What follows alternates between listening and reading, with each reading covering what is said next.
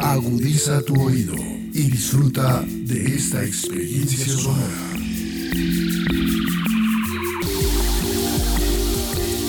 Este es un podcast Radio Unal.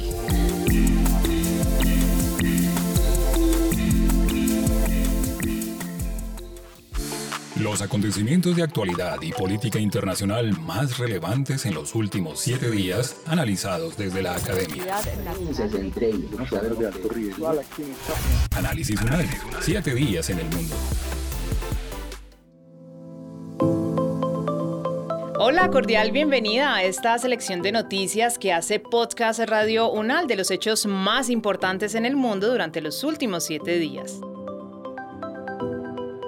Estas son las noticias más relevantes de la semana transcurrida entre el 26 de febrero al 4 de marzo de 2023. Los conflictos, las relaciones entre los países, las elecciones presidenciales regionales y legislativas, la conformación geopolítica del mundo. Bienvenidos a este recorrido por los hechos más importantes de los últimos siete días. Análisis UNAL, siete días en el mundo.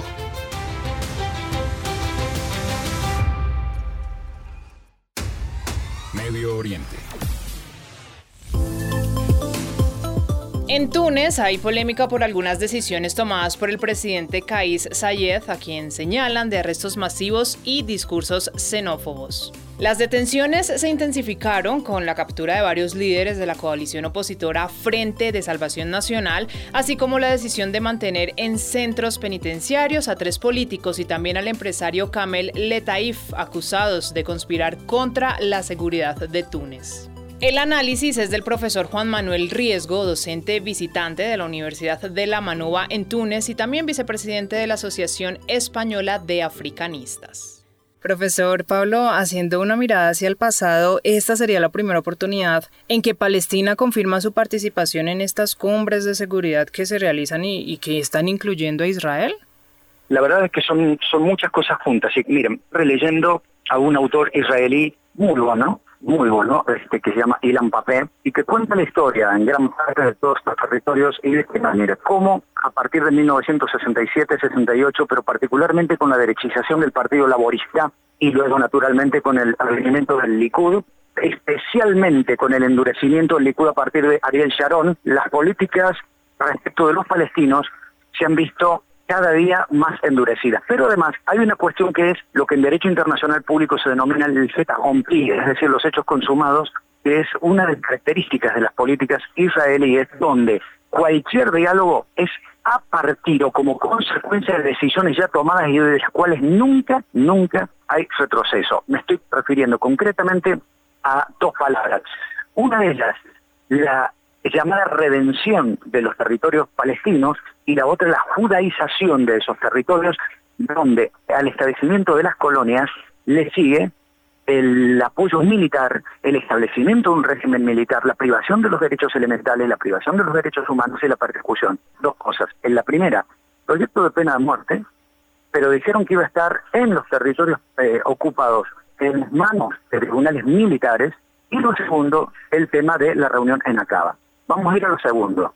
La reunión Acaba fue por una fuerte presión que ejercieron sobre Israel tanto el gobierno de los Estados Unidos como el gobierno egipcio como el gobierno jordano. La verdad es que el creciente proceso de deslegitimación, esto es muy delicado y hay que seguirlo atentamente, de la Autoridad Nacional Palestina, hace que eh, me parece que empezado a surgir preocupación muy profunda en varios estados de la región respecto de lo que pueda llegar a pasar si la Autoridad Nacional Palestina deja de ser el representante natural de una postura moderada, yo les diría que casi cómplice de la decisión que está tomando en muchos aspectos el Estado de Israel. Lo que sucedió mientras se terminaba la reunión en Acaba, a donde las dos partes, fíjense ustedes, las dos partes acuerdan prácticamente, el único que termina cediendo es Palestina, porque Palestina era quien había dicho hace un tiempo, señores, no vamos a seguir cooperando en inteligencia y seguridad con Israel, entonces Palestina vuelve a aceptar sentarse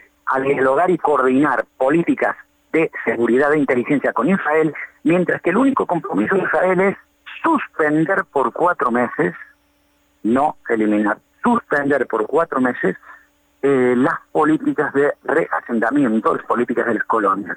En este contexto, logra Israel que nuevamente la autoridad palestina se convierta de hecho en la policía israelí en los territorios ocupados, pero además estamos empezando a ver los costos de un gobierno de extrema derecha donde Netanyahu, con tal de volver al poder y garantizar su impunidad, por eso la reforma judicial, y garantizar su impunidad frente a los procesos judiciales que se le siguen, tuvo que ceder frente a partidos como Poder Judío, que ha permitido que se presente en la Knesset este proyecto racista y supremacista, racista y supremacista, pena de muerte, porque ese proyecto es la traducción literal del proyecto, la vida de un judío israelí vale más que la vida de otra persona. Les doy un dato, si un colono en territorios ocupados mata a un palestino, se le aplican penas laxas, penas obviamente de pérdida de libertad, pero sí, un terrorista, entre comillas, todo el mundo sabe que se están refiriendo solamente a los palestinos, mata a un ciudadano judío israelí y le meten todas esas cuestiones eh, que en derecho penal se llamarían elementos subjetivos por este odio racial eh, que afecta a la seguridad de todos, a la pena de muerte. Quiero recordarles que hace 60 años que no se aplica la pena de muerte en Israel. 60 años, me refiero judicialmente, porque se aplica de hecho a partir de las fuerzas militares. Si ustedes me permiten una opinión, creo que estamos más lejos que nunca de que las partes verdaderamente sienten bases de una paz duradera me parece que tanto el gobierno israelí como la eterna flexibilidad y yo diría la exitud de la Autoridad Nacional Palestina han llegado casi a un punto de no retorno. Hoy Israel no puede convivir con el hecho demográfico de que si decide por los territorios palestinos como parte del Estado de Israel, es la postura de la extrema derecha israelí, sabe que en 20 años Israel va a ser un país con minoría judía, pero tampoco se puede llevar adelante la política de limpieza étnica sutil que plantea la extrema derecha israelí, que es hacerle la vida imposible a los palestinos para que se vayan solos y que, en definitiva, junto con las colonias, esos territorios queden monocolor religioso y socialmente. A mí me preocupa mucho el futuro. La verdad es que no tengo ningún optimismo respecto de esta conferencia de paz. Lo único que podemos decir que se ha logrado es un margen de 22 días antes de que comience el Ramadán para una nueva reunión en Sharm el Sheikh en Egipto. ¿Existían, profesor Pablo, antecedentes de estas mesas de negociación como las que se intentaron iniciar ayer y también preguntarle si en medio de un ambiente tan tenso y de tantas hostilidades es posible que se cumplan este plazo de, entre cinco y, seis meses que las partes se han comprometido, porque también estaba leyendo esta mañana que mientras esa mesa eh, se desarrollaba en Jordania, pues seguían los ataques allí en, en Cisjordania. Entonces, pues, ¿hasta qué punto esto realmente va a pasar de las palabras a los hechos y se respete realmente ese cese de hostilidades? Vea, es que usted ha dado en la tecla nuevamente. Estamos hablando de Israel se compromete que en cuatro meses mm, este, va a estudiar sus políticas de asentamientos y que en 20 días ha habido una nueva reunión. Mire, para mí hablar de mañana ya es largo plazo, porque ayer, en el mismo momento en que estaban firmando estos acuerdos, una horda eh, ligada a el Ministerio de Seguridad, que es el que propone la pena de muerte del ministro eh, Ben en un grupo que se llama eh, Juventud Judía, tomó unas colinas donde había una localidad palestina, mataron a palestinos, hirieron a más de 100, quemaron autos, rompieron casas y obviamente luego salió la policía militar israelí a proteger a los colonos frente a la reacción de los palestinos. En este contexto, ¿de qué diálogo me están hablando? Y ojo, no estoy tomando partido ni nada por el estilo, lo que estoy diciendo es, cuando un grupo se siente expoliado, se siente atacado y siente que los instrumentos que deberían garantizar la igualdad frente al poder, ya sea policía o poder judicial, estén absolutamente parcializados, no hay manera de evitar que esto termine en otro baño de sangre. Perdónenme, por favor, no soy optimista, no puedo serlo, no tengo margen para ser optimista. Análisis UNAL, saber para interpretar. África. Los palestinos e israelíes iniciaron una cumbre de seguridad en Jordania. Eso sucedió cuando la autoridad palestina confirmó su participación en la cumbre de seguridad con representantes israelíes y estadounidenses en la ciudad jordana de Agaba con el objetivo de disminuir la tensión en Medio Oriente después de meses de escalada por las operaciones israelíes en Cisjordania y los ataques palestinos en Jerusalén y alrededores. La entrevista la realizamos con el profesor Pablo Hueve, docente de la Facultad de Ciencias Humanas de la Universidad Nacional de Río Cuarto en Argentina y también experto en temas de Medio Oriente. Profesor, ¿quién le estaría reclamando la oposición al actual presidente de Túnez?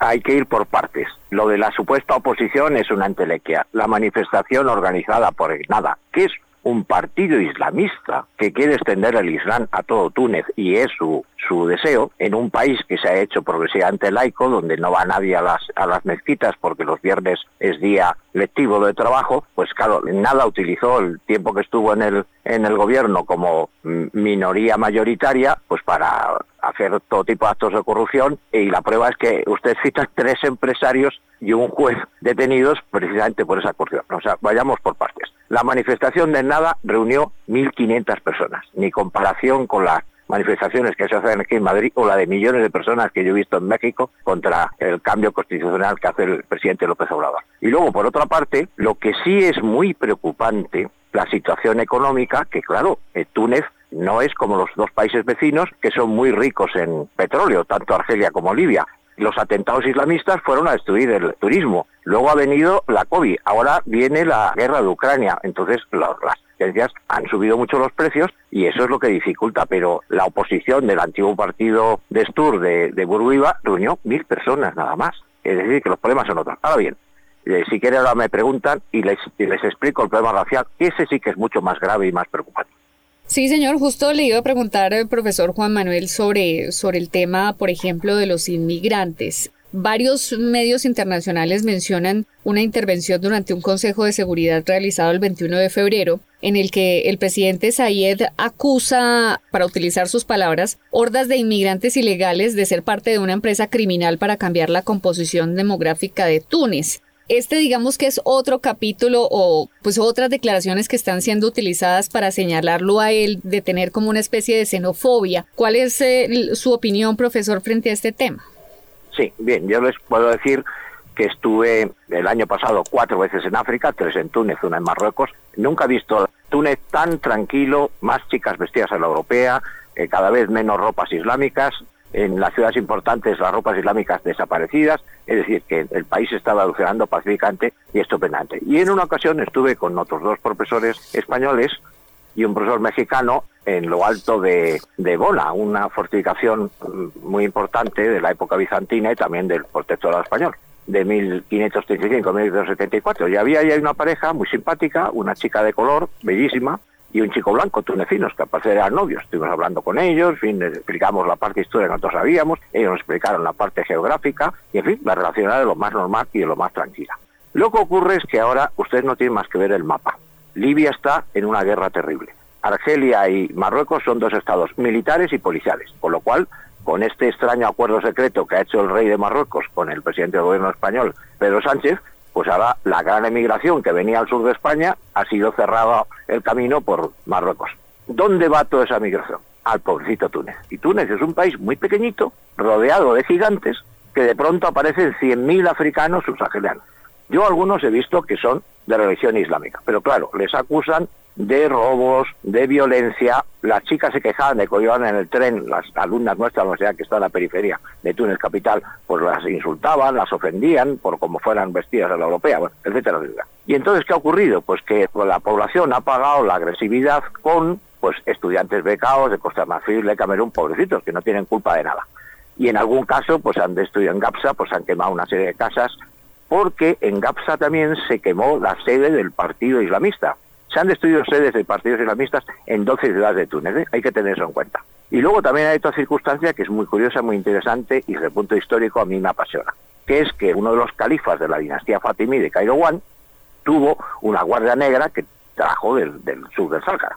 Y esa es una etnia muy interesante que se llama los Enzarki, parecido a los Nahua de Marrakech de Marruecos que tiene el mismo origen. Entonces, esta gente es tunecina desde hace muchas generaciones y lógicamente pues de su original Cairo One se han extendido por todo el país y también han sido en algún caso agredidos. El presidente ha modificado sus declaraciones porque se ha dado cuenta de que es verdad, puede haber una masa de gente delincuente o una minoría que se hace muy ostentosa, pero eso no se puede pagar con toda la gente raza negra, ni muchísimo menos con los ciudadanos tunecinos. Ese sí que para mí es un problema preocupante porque las mafias turcas y egipcias han volcado a los inmigrantes porque están más cerca de las islas de Lampedusa, de Pantelaria, de Sicilia y de Calabria. Y luego, claro, estos que han muerto, más de 100 que, cadáveres que se han recogido, que a los pobrecitos no les daban ni un chaleco salvavidas después de los minerales que habían pagado. Claro, la culpa es de esas mafias. Y el presidente de Túnez ha corregido sus declaraciones y, en fin, parece que estamos en un impasse de entendimiento y de buscar una, una solución razonable. Pero un país muy pequeño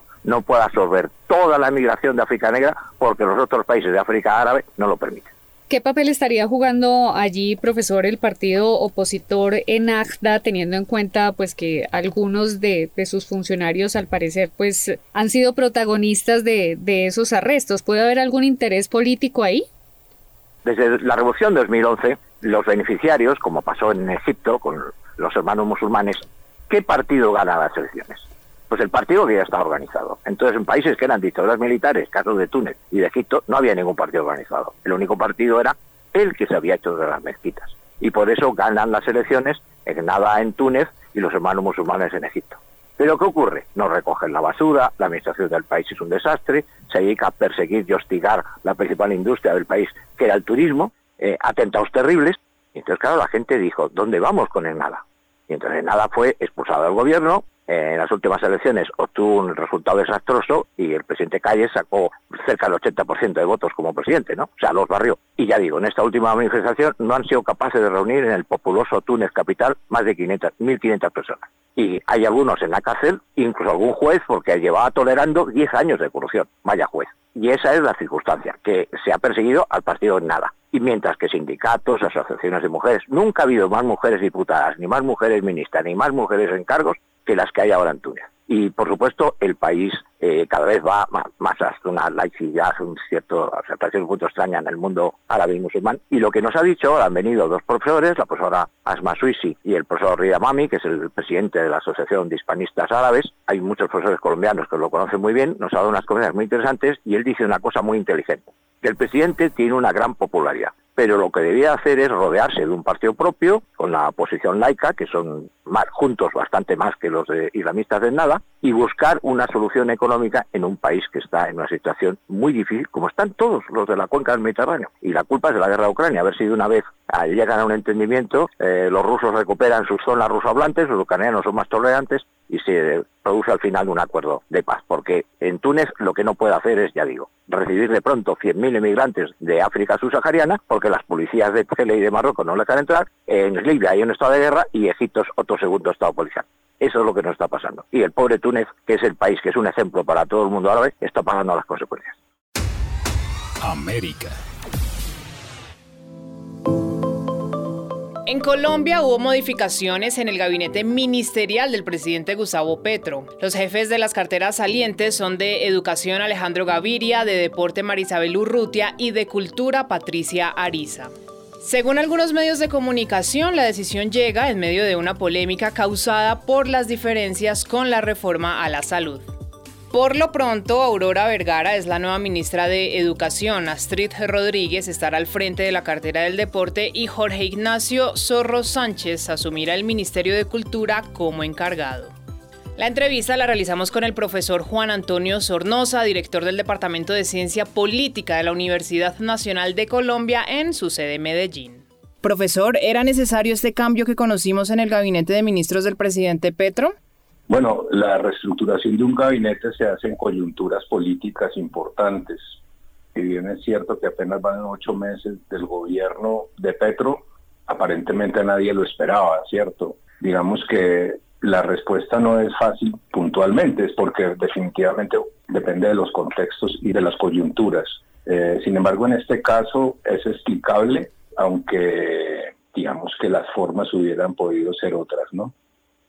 Profesor Sornosa, quería preguntarle en torno a, la posibilidad, porque el eh, ministro del Interior ya aclaró que esto no tiene que ver pues con la famosa carta que rodó por allí criticando el, la reforma a la salud y firmada por algunos ministros, dijo porque si hubiera sido así pues hubieran salido los que firmaron la carta. Él habla de que es una decisión política del presidente. En ese sentido uno podría intuir que en este proceso de negociar las reformas, de hacer lobby para que las reformas pasen, ¿Se pudieron haber ofrecido estos cargos?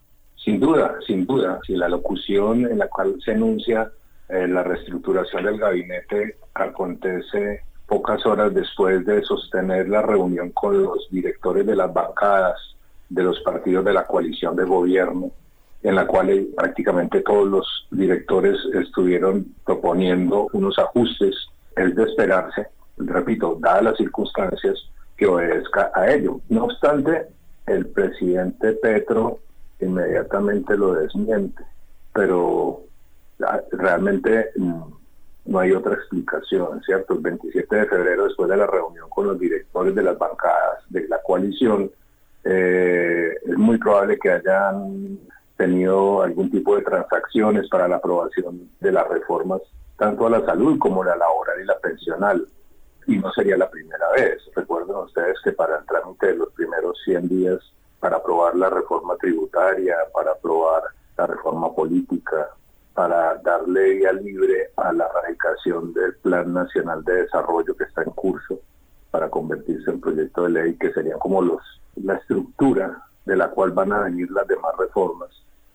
El gobierno a través de su ministro del Interior realizó unos acuerdos en las coaliciones con los partidos conservador, liberal de la U y a cambio los ministerios, particularmente el Ministerio de Industria, Comercio y Turismo, el de Transporte y el de las TIC, y posteriormente el de Deportes, eh, eh, recayó en estos partidos.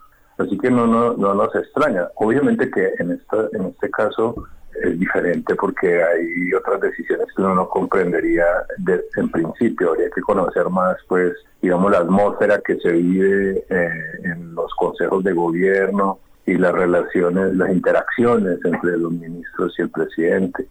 Por ejemplo, la salida de la ministra de Cultura pues no obedecería a esta lógica que le acabo de mencionar, pues obviamente por el, origen del partido del cual proviene. Sí, profesor, pero el mensaje de pronto que se envía mm, al querer hacerlo de unidad se revertiría y sería más bien como de un poco de división, no solo al interior de pronto del gabinete, sino con los partidos que forman la coalición de gobierno y lo digo porque al salir, por ejemplo, una persona como Alejandro Gaviria, pues él pierde un aliado con los liberales, con el liberalismo, entonces podría ser muy complicado y los conservadores también ya dijeron que no van a apoyar la reforma tal cual está, la reforma a la salud. ¿Eso no le resta, de pronto estratégicamente puede ser contraproducente esta crisis justo en este momento? Sin duda, sin duda. Para todos fue una sorpresa, le diría que para el mismo presidente. Lo que ha acontecido y no ha terminado esta semana, eh, básicamente mm, se había dicho expresamente que el gobierno estaba concertando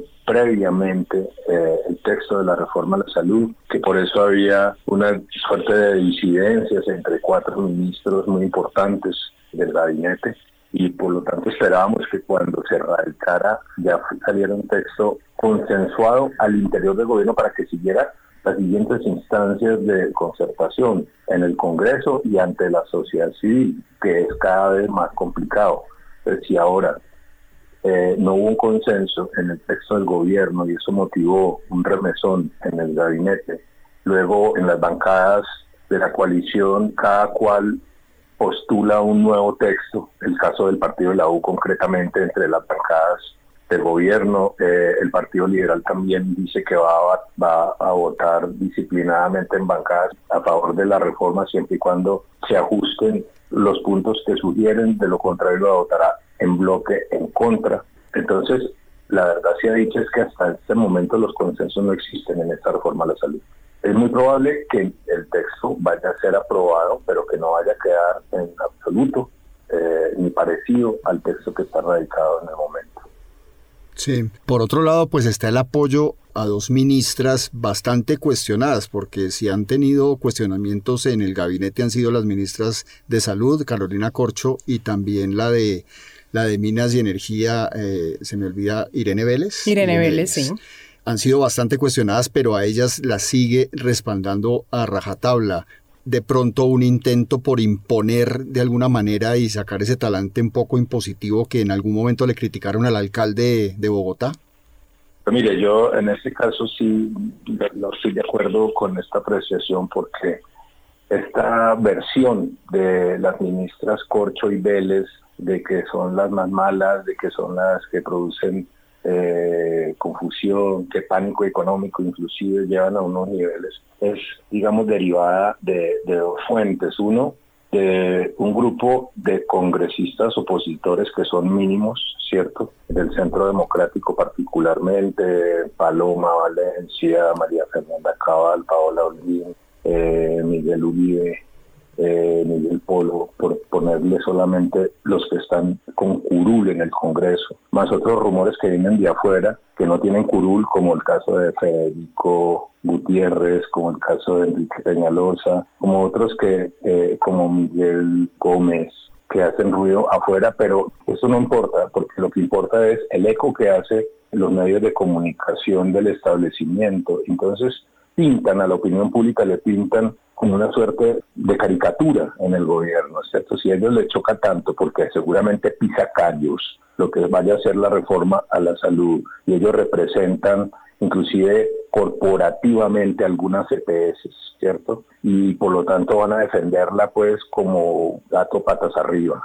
Y por el otro lado, en el tema energético también peligrar algunos negocios que tienen entre manos y hay grupos económicos que también son dueños de esos medios de comunicación, pues por supuesto que esa repetidera, ese sonsonete de que esas ministras hay que sacarlas, de que esas ministras llegan a convencer a todos, ¿cierto? Hasta los que estamos desprevenidos y que pensamos por nosotros mismos, ¿cierto? Entonces, yo no comparto el criterio de que si la ministra de Niñas es filósofa, entonces no sirve, o que si la ministra eh, de Salud es vehemente para defender su reforma, entonces es mala y que hubieran sacado más bien a ella, sino, por ejemplo, a Marisabel Urrutia o a Patricia Ariza o a Alejandro Gaviria.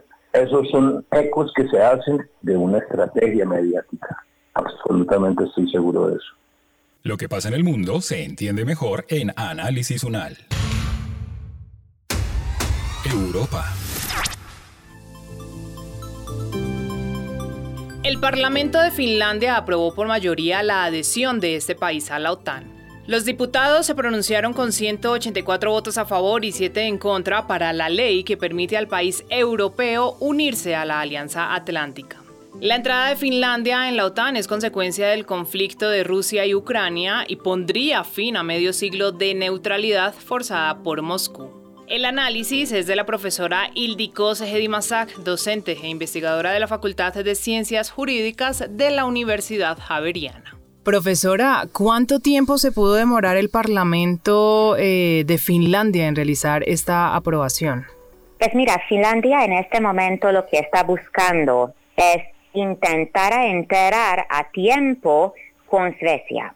Eso es una decisión, lo que ellos políticamente hicieron, es una decisión muy grande para ellos de dejar su neutralidad, su posición de neutralidad y enterar entonces en OTAN. Y ellos hicieron esta decisión que todo eso pase a tiempo, vamos mano a mano. Eso fue una decisión de los dos países, pero como Suecia recibió el rechazo desde un principio por parte de Turquía, el proceso empezó a atrasarse. Eso de hecho tenía que ocurrir hace, pues, por ahí hace seis meses, siete meses ya. Entonces, ¿qué hace Finlandia ahora?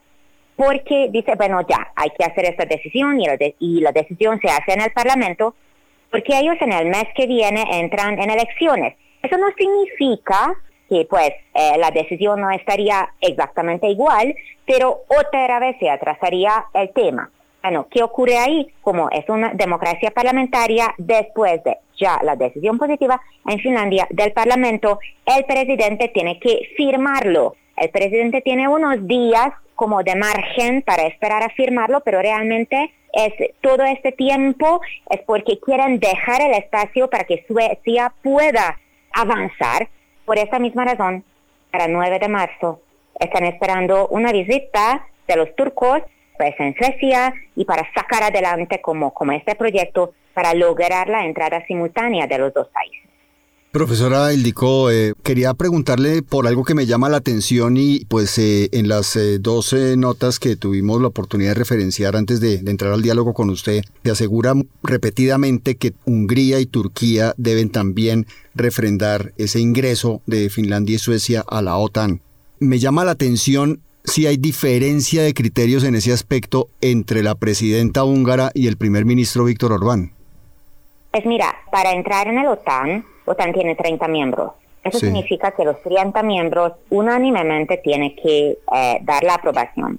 Cada país tiene un proceso diferente para ese tipo de aprobaciones. Como Hungría es un sistema parlamentario, ahí también el Parlamento tiene que dar la aprobación y es la presidenta Catalina Novak quien tiene entonces pues una posición como en Alemania es una posición eh, poco importante como bastante representativa pero de todos modos es ella quien ahí en este sistema también como los finlandeses tiene que desde la aprobación del Parlamento firmarlo. Realmente lo importante no es la presidenta. La pregunta es que es la desgracia porque Hungría todavía no aprobó eso ¿no? ¿Cómo podemos estar en una situación al lado de un dictador Erdogan? Entonces, bueno, yo ahí no quiero como que entrar ya como en más cualificativos. Lo que yo quería decir es que Hungría tiene una lucha muy grande contra Suecia y Finlandia y otros países en la Unión Europea, los cuales consideran que hay unos problemas graves de Estado de Derecho en Hungría. Entonces, ¿ellos qué están haciendo? Mientras los turcos están negociando el tema que si los suecos apoyan o apoyan, etcétera, etcétera, a los kurdos a quienes ellos en Turquía consideran como terroristas, y bueno, y están esperando que salga una ley de que, que, prohibir el apoyo de los grupos terroristas, etcétera, etcétera. Es lo que los turcos están esperando que hagan los suecos, mientras los húngaros con esto están haciendo como una presión en los países europeos para que bajen la guardia en el tema de Estado pues, de Derecho y todos los problemas lo que enfrenta el país en este asunto y todo conocido, todo en la mesa, entonces en el caso de Hungría. Por esta razón Hungría se quedó como entre los últimos. Sí, por supuesto. ¿Cuál es la importancia de, esta decisión que toma el Parlamento de Finlandia para el ingreso a la OTAN y cuánto demoraría ese ingreso entre este momento de hoy en que se tomó esa decisión y el ingreso efectivo? Pues mira, como la decisión ya está, el presidente tiene que firmarlo. Esta decisión tienen que enviarlo a, pues, a la OTAN, a Bruselas. A tiempo los turcos, entonces ellos ya aprobaron el caso de Finlandia, ahí no hay problema. Entonces ellos, eso prácticamente pues puede ocurrir antes de Semana Santa. Pero la idea fue, es que si dos países, además vecinos, con esta decisión tan grande, en esa situación tan grave, quieren entrar. Entonces justamente la idea fue es que eso sea muchísimo más pues unánime y una demostración también la entrada de estos dos países en este bloque es una demostración de poder. Entonces cuando tú empiezas a mostrar adentro de OTAN este tipo de debilidades, este tipo de cuestionamientos, es este tipo de que entrando justamente porque hay un enemigo común quien puede pues generar unas amenazas, pues Rusia contra Finlandia y Suecia. Ellos dejan su preciosa, más apreciada, más adentro de su corazón y alma de neutralidad. En esta situación de fuerza, entran en OTAN. Entonces, cuando vienen a OTAN y encuentran todos esos problemas por parte de Turquía, por parte de Hungría, entonces uno dice que eso políticamente no está bien porque justamente lo que queremos mostrar es la unidad del occidente contra lo que es el enemigo, el enemigo no solamente por guerra, pero el enemigo de la democracia, lo que es Rusia. Entonces ahí sí que eso no está bien. Entonces al final que entra, entra. Pero justamente la idea fue que los dos entran juntos porque es también una demostración de unidad.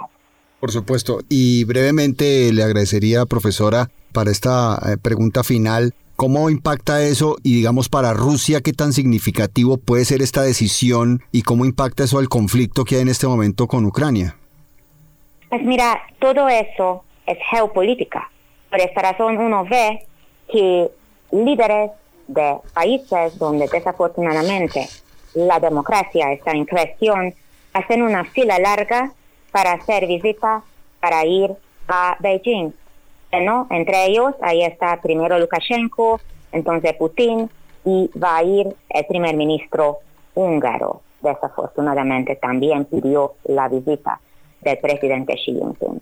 Entonces, tú lo que tú puedes ver es que son movimientos geopolíticos donde Rusia hizo una decisión, China le dio la mano, al menos no lo paró. Y en este momento lo que hace China es que está aprovechando de estos movimientos y está intentando como acoger a los países los cuales claramente no andan con los valores del occidente, de democracia, de Estado de Derecho. Entonces, adentro de esta situación tenemos que observar lo que es en el otro polo, lo que es los dos países, Finlandia y Suecia, entrando en OTAN, porque OTAN en este momento lo que Joe Biden quiere demostrar, que es como el club de los democráticos. Lo que pasa es que tú tienes unos países eh, donde la democracia está desafortunadamente en serios cuestionamientos, y eso es Hungría, y por otro lado tienes a Turquía, lo que es una dictadura, eso, es pregunta, ahí ya no hay libertad de prensa, y ya pues es una dictadura, pero por razones de su ubicación estratégica, etcétera, es miembro de OTAN. Entonces uno también puede ver que eso como nada en la vida es blanco y negro, pero es un poco alrededor del discurso lo que quieren sacar en toda esta situación. América. Seguir una dieta saludable en América Latina y el Caribe es más costoso que en otros continentes. Así lo afirma un informe publicado por la Organización de las Naciones Unidas para la Alimentación y la Agricultura FAO, en el que podría tener un costo diario de cerca de 19 mil pesos colombianos por persona. De acuerdo con los datos de la FAO, 3 mil millones de personas no pueden permitirse una dieta saludable, un número que se incrementó en más de 112 millones en el año 2020, cuando la pandemia del coronavirus derribó la economía y la capacidad de distribución de alimentos en los países. La entrevista la realizamos con el investigador Cristian David Murcia Peñuela del Observatorio de Soberanía y Seguridad Alimentaria y Nutricional de la Universidad Nacional de Colombia. Cristian, podríamos iniciar hablando a lo que corresponde una dieta saludable. ¿Cuáles deben ser esos alimentos elegidos para una buena nutrición? Bueno, la metodología que utiliza la FAO está centrada principalmente en alimentos que aportan la cantidad de energía suficiente y la capacidad también de una adecuada y variada eh, número importante, digamos, de nutrientes en toda la alimentación implica pues una diversificación, implica una cantidad de vitaminas y minerales adecuadas, calculadas también para las personas según su edad. Este es el mecanismo que utiliza la FAO para describir si realmente se tiene o no un acceso a una dieta saludable en eh, determinada zona del país. ¿Cómo podría contribuir la FAO a, digamos, como a la nivelación de este tipo de costos? Bueno, yo creo que lo primero es la experiencia que tuvimos con la pandemia. Lo resalta muy bien el informe donde habla que específicamente posterior a la pandemia, la crisis económica, eh, el aumento significativo de un acceso a una dieta saludable se complejiza. Desde el año 2020 eh, se ha venido haciendo referencia que los países que han tenido mayor impacto en la seguridad alimentaria eh, han sido principalmente los países que han perdido sustancialmente la capacidad de producción interna. Una de las consecuencias también de no acceso a una dieta saludable está centrada principalmente por no reconocer específicamente lo que conlleva eh, no tener alimentos de buena calidad producidos principalmente a los lugares donde residen las personas. Esto implica eh, importación de alimentos, dificultad para el acceso y hoy también con la situación de inflación, eh, de crisis económica en países de América Latina y particularmente de Colombia, comprar alimentos se convierte en algo mucho más complejo. La FAO aportaría principalmente en reconocer que efectivamente debe haber un cambio drástico en las políticas internas de los países y favorecer la producción de alimentos territorialmente localizados, de ciclo corto de comercialización y que tenga un grado alto de mm, relación con poblaciones campesinas de sus países. Cristian, eh, desde el Observatorio de Soberanía y Seguridad Alimentaria y Nutricional de la Universidad Nacional de Colombia se han adelantado eh, estudios o investigaciones relacionadas justamente con, con esa inversión diaria que deben hacer los colombianos. Sí, de hecho, justamente después de la pandemia, durante la pandemia, se realizó una alianza, la Alianza eh, universitaria por el derecho humano a la alimentación, en la que participa pues, no el observatorio, participa la Universidad Nacional de Colombia con otras facultades de mm, nutrición a nivel nacional. Justamente sacaron un informe del impacto real que tuvo la pandemia sobre el tema de, alimentación y la dificultad que tuvo específicamente la población colombiana para acceder a los alimentos. Hoy hemos venido haciendo algunos análisis sobre la inflación y hemos venido haciendo análisis también de cómo se ha perdido la capacidad adquisitiva y que hoy el principal gasto que tienen los colombianos ha sido principalmente en temas alimentarios y que por las proyecciones que existen algunos académicos y economistas que han venido realizando es esta situación va a seguir incrementando.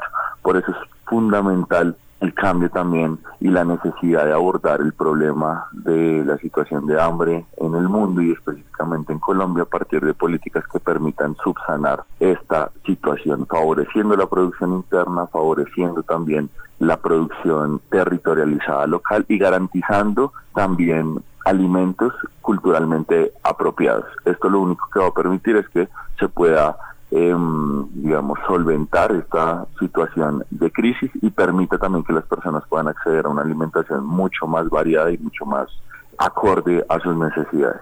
Ahora le pregunto yo, Cristian, em, haciendo una aproximación con la información que nos da pues la Organización de las Naciones Unidas, son 19 mil pesos colombianos por persona. Si todos tuviéramos la posibilidad de tener ese presupuesto, ¿sí nos alcanzaría? ¿Cómo sería la forma correcta de invertir ese dinero pues para tener esa alimentación saludable de la que estamos hablando? Eso está relacionado principalmente por un costo diario. Hay que decirlo que ese costo incluye alimentos que se puedan consumir durante eh, un día y esto también tiene que estar relacionado con una compra de alimentos no específicamente en menor cantidad. Está relacionado también con la adquisición de alimentos para eh, un periodo largo de tiempo, teniendo en cuenta también lo perecedero que puede ser una dieta saludable.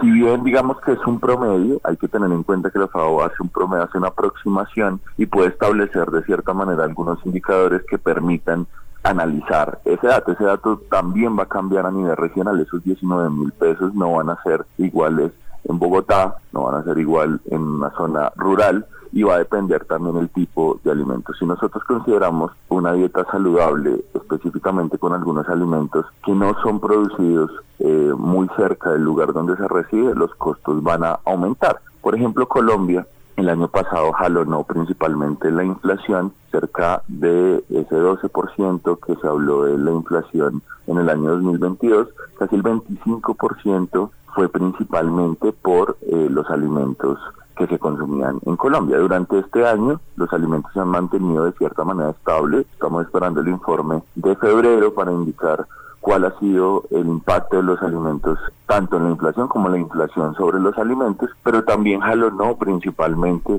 el precio de los alimentos durante enero de este año, el precio de los combustibles y el aumento de los peajes. Es decir, el sector transporte le da un impacto certero también al tema alimentario eh, en el país. Es decir, hoy eh, conseguir o, digamos, gastar esos 19 eh, mil pesos en una dieta diversa, que implica diversidad, que implica varios alimentos de diferentes grupos, que implica eh, frutas, verduras, que implica cereales. muchos de los alimentos que están allí pues provienen uno de la economía campesina y familiar, pero muchos otros también han sido importados y que hacen parte también de la canasta básica. Ahí es importante también resaltar que ciudades como Bogotá jalonan también ese precio por el costo de vida, a diferencia, digamos, de otras ciudades del país. Este fue el resumen de noticias en siete días en el mundo. Gracias por su compañía y por preferirnos. Nos encontraremos de nuevo el próximo sábado para recorrer juntos los hechos más importantes de Colombia y el mundo.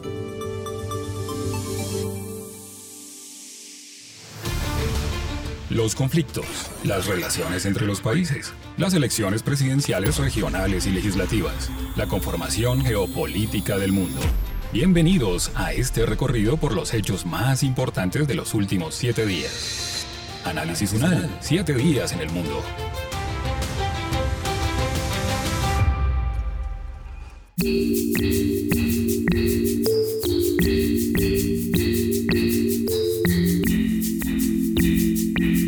Las opiniones aquí expresadas son de entera responsabilidad de sus autores y solo comprometen a los realizadores de este podcast. No representan necesariamente el pensamiento de Radio UNAL ni la posición oficial de la universidad.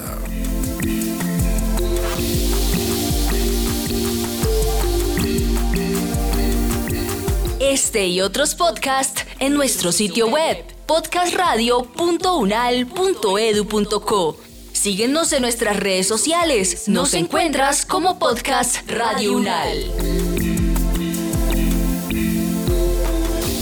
Universidad Nacional de Colombia. Proyecto cultural, científico y colectivo de nación.